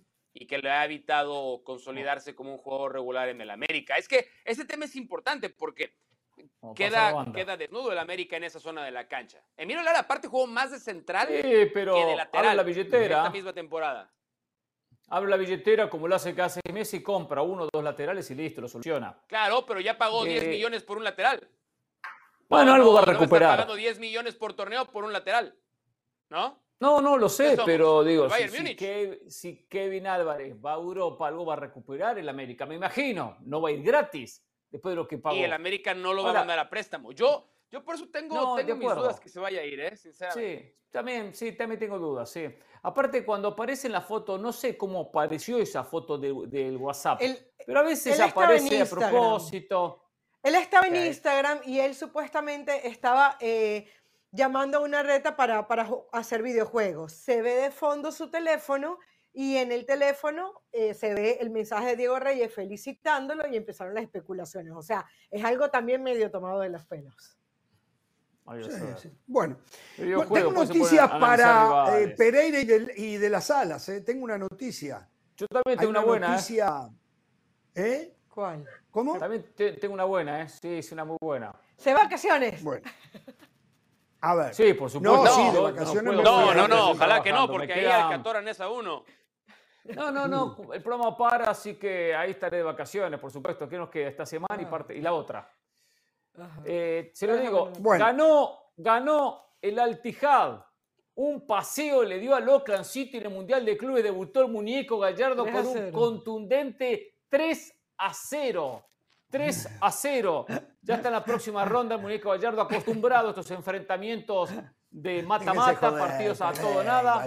Pasó de ronda, ¿eh? El Alalí. Le ganó al Oakland City. Pero, sí, le ganó al Oakland pero por Dios, con Canté, con Benzema, con Romariño. Por favor, Pereira, por, que por cierto fueron los tres que hicieron los Por favor. Contenía Funes Mori, es como el América, como el Manchester City, el Real Madrid, le dan todos los jugadores, ¿cómo no va a ganar así?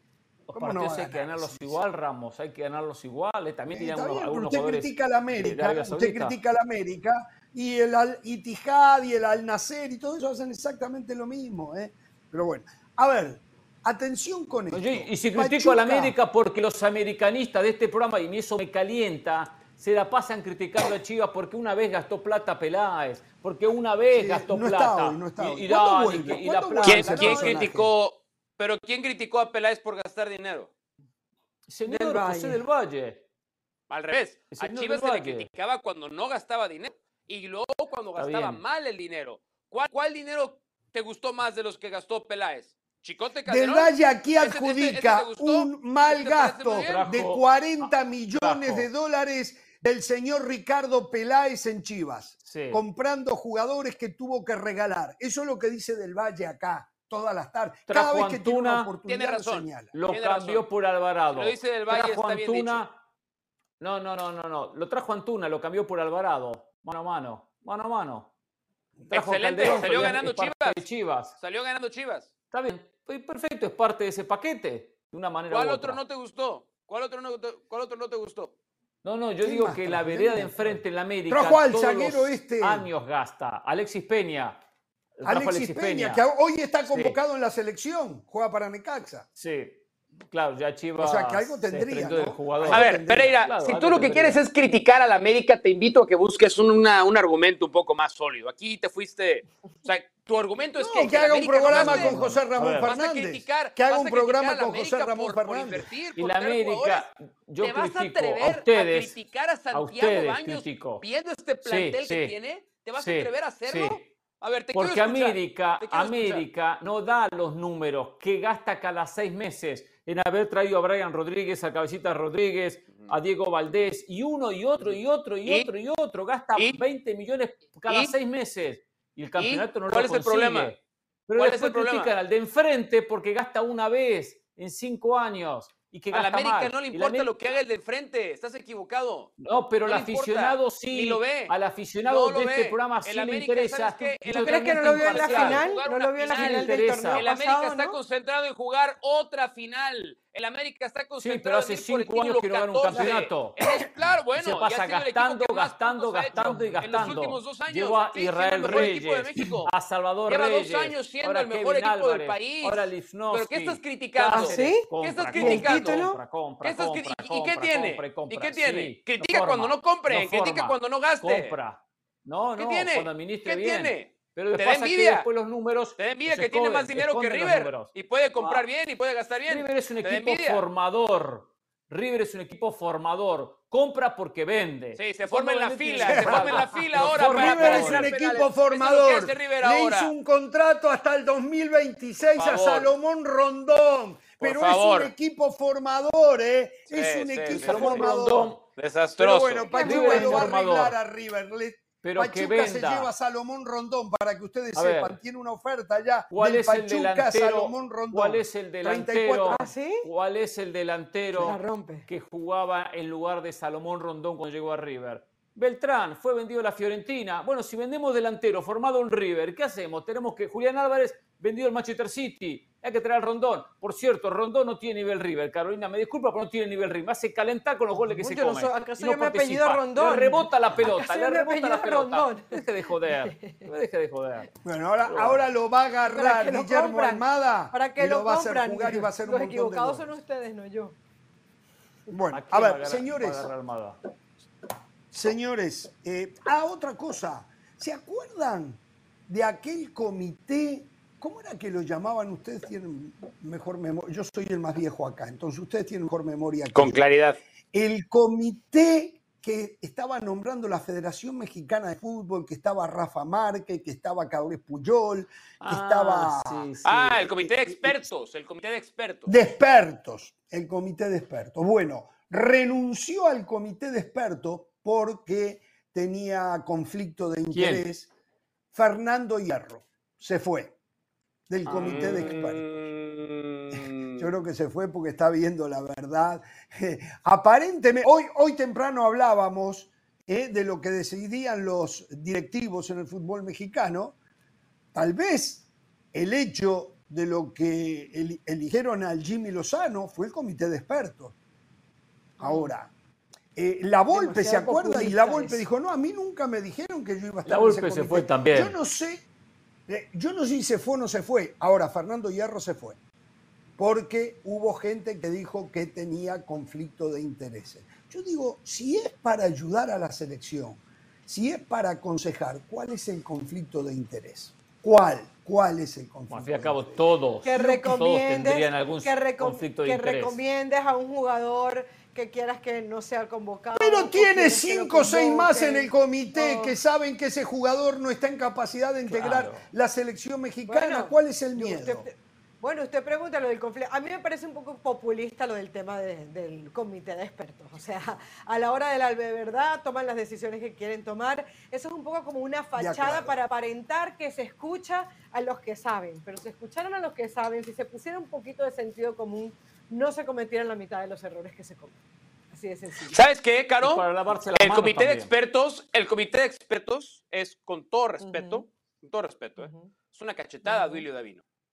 Duilio Davino es el director deportivo de las selecciones mexicanas de fútbol. Y si le tienes que poner un comité de expertos a Duilio Davino, es, otra manera de decirle, lo único que no sabemos si está funcionando ese, comité de expertos. Una cosa, ¿Está funcionando? Una cosa es que Duilio Davino tenga la libertad de en su tiempo libre tomar el teléfono, pegar una llamada y decirle, Tuca, tienes cinco minutos para platicar, diez minutos, quiero... Muy bien, ¿no? Eh, señor Lavolpe, usted que, oye, una plática muy bien, normal, supongo que pasa en todos lados. Pero de ahí a ponerle un maldito comité al director deportivo de las selecciones nacionales, o somos o no somos. O podemos o no podemos. De acuerdo. punto y aparte, damos vuelta a la página. A ver, hoy nuestro colega Tarik Panja, colega que escribe en el New York Times, hizo un artículo donde informa que en el día de mañana los legisladores franceses van a hacer una votación para aprobar o no un deseo del gobierno de ese país, del señor Macron, para invitar a cambio de cero impuestos, cero impuestos a los organismos y a los trabajadores de los organismos para que todo organismo deportivo en el mundo tenga su sede en Francia. Pero dice Tarik Panja que en realidad a lo que apuntan y les interesa únicamente es que FIFA se mude a Francia. Desde el año 1932, la FIFA está en Suiza. Pero FIFA se fundó en 1904 en París, Francia. Y en el 32 se fue a Suiza. Ya hace tiempo que FIFA está inconforme con las leyes suizas. Por ejemplo, tienen mucho problema aparentemente para emplear gente que no sea residente de Suiza. Entonces, esto los está tentando. Aparte, reitero, entre los beneficios que tendría la FIFA, y hablamos de FIFA ahora, está que el organismo pagaría cero impuesto, pero los trabajadores del organismo por los próximos cinco años también pagarían cero impuesto. El señor Gianni Infantino, la última declaración jurada que hubo de cuánto era su salario, 3.900.000 euros anuales, pagaría cero impuesto. Se los llevaría todos a su bolsa. A ver, y no está mal. Uno dice, bueno, perfecto, cada cual se mueve a donde mejor negocio le dan. A mí lo que me preocupa de esto que después vengan favores a aquellos que te dieron beneficios. No sé si me entienden. ¿Eh? Muy clarito, muy clarito, ¿eh? exacto. Ven, me preocupa, yo no digo que vaya a pasar, pero hay que estar atento. Que, que empiecen a darle a Francia sedes, torneos, etc. Esto parece lo de Arabia Saudita la manera que se armó estratégicamente todo para que después le quedara servido el Mundial del 2034. Porque cuando Jorge Ramos muy bien nos ilustra todos los pasos de lo que han acontecido con FIFA, una cosa que dice al comienzo que me hizo ruido, que es verdad, la FIFA está inconforme con el manejo de Suiza en muchos aspectos. Y ahora me viene a la cabeza las investigaciones de Suiza en el famoso FIFA Gate, ¿se acuerdan? Entonces, no habrá, encontrado la solución y dijo, convenció a los franceses, ustedes si están de acuerdo, nos vamos corriendo para allá. Pero tráiganme... FIFA no ha hecho comentarios todavía, ¿eh? ¿eh? FIFA no ha hecho comentarios. una, pregunta, una pregunta, no, es entiendo, entiendo que no es solamente para FIFA, sino para organismos deportivos y ahí entraría FIFA, ¿correcto? Correcto. O sea, van a ser para todos los deportes y, caiga quien caiga, entre ellos FIFA. correcto, pero ellos apuntan a FIFA y nosotros como solamente hablamos de fútbol, con la excepción de algunos disparates de Pereira, de Del Valle no y son disparates, la acá se habla de, fútbol, entonces tenemos que hablar de FIFA. Dejó fiscales llaman. Muchos, muchos heridos. Entonces, sí, beneficio, unos beneficios fiscales absolutos. Atención, FIFA ya tiene una oficina aquí en la ciudad de Miami con el tema del Mundial del 2026 y esa oficina aparentemente quedaría abierta porque la parte legal de FIFA va a quedar residiendo aquí en los Estados Unidos. Todos sus abogados van a vivir ah. en los Estados Unidos. ¿Están aceptando currículums o no? Sí, sí, sí. Usted sí puede venir por acá a vivir. Un abogado que sepa de fútbol, que hable idiomas. Qué buena idea, ¿eh? Qué buena idea. ¿eh? Qué buena idea. ¿eh? Le averiguo, le, averiguo, le averiguo. tengo, tengo alguna fuente, le puedo averiguar. si yo un día soy presidente de la FIFA, ¿no? ¿Ah, sí? Que a lo mejor, a lo mejor me ves encaminado, ¿no? Si algún día soy presidente de la FIFA, voy a hacer todo lo posible porque a Uruguay le agreguen oficialmente sus dos estrellas en el escudo. No, no, eso ya está agregado. Lo, voy a llamar la, iniciativa Jorge Ramos. La Eso ya está oficialmente. Cuando Usted lo vio cuando jugamos las eliminatorias del Mundial, cuando jugamos el Mundial, cuatro estrellas implantadas ahí por Es más, no, lo que yo necesito que usted, si es presidente de FIFA, haga que le agreguen la quinta, que falta la quinta.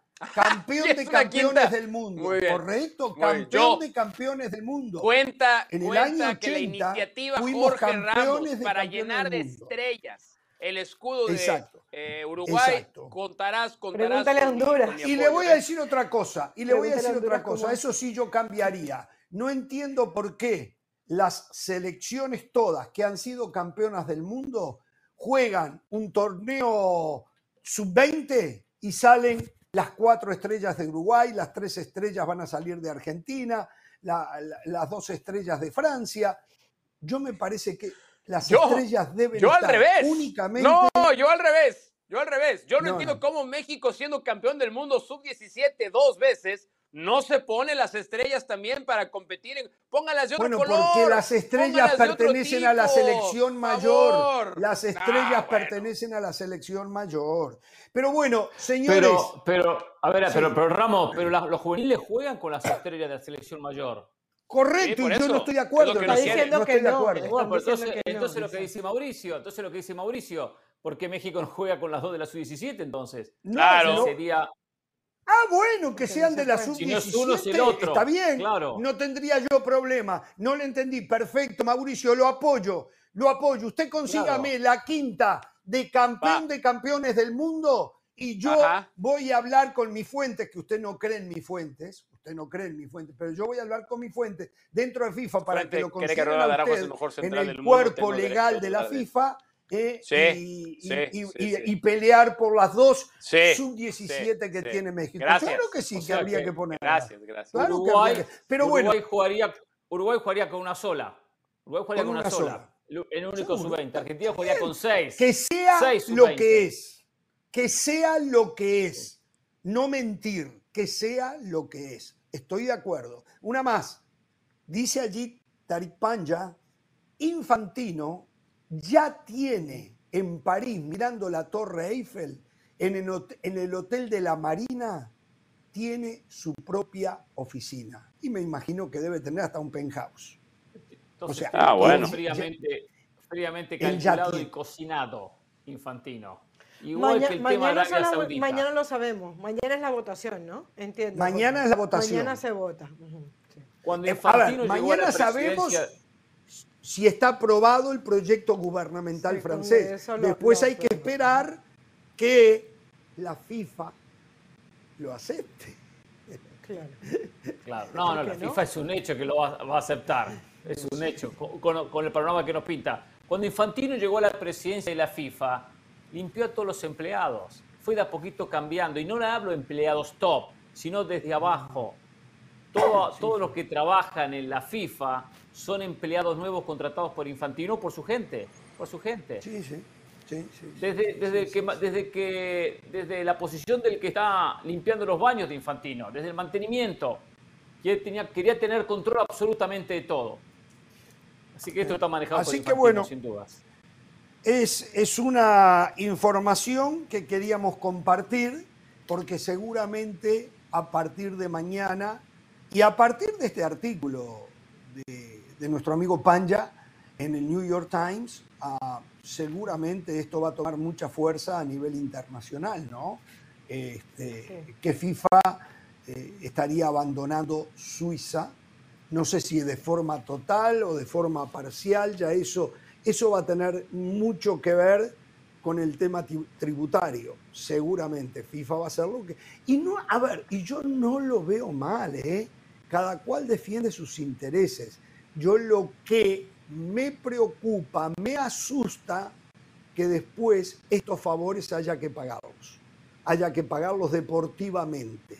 Eso es lo que a mí eh, me preocupa y me asusta. Pero a lo mejor no tenemos ni que preocuparnos ni asustarnos y todo bien. Recuerden que. No se asuste, no se asuste, con confianza. Un equipo como el Paris Saint-Germain, patrocinado por un Estado árabe, Recuerden que el Mundial del 34 otra vez vuelve a la región, se va a hacer en Arabia Saudita. Eh, Francia y Qatar están muy unidas, muy unidas. No sé, no sé, no sé. Ojalá hablando que no, del PSG, que no. Mañana, ¿Eh? mañana que está, hablando del PSG, mañana que están muy atentos al arbitraje del partido Borussia Dortmund Paris.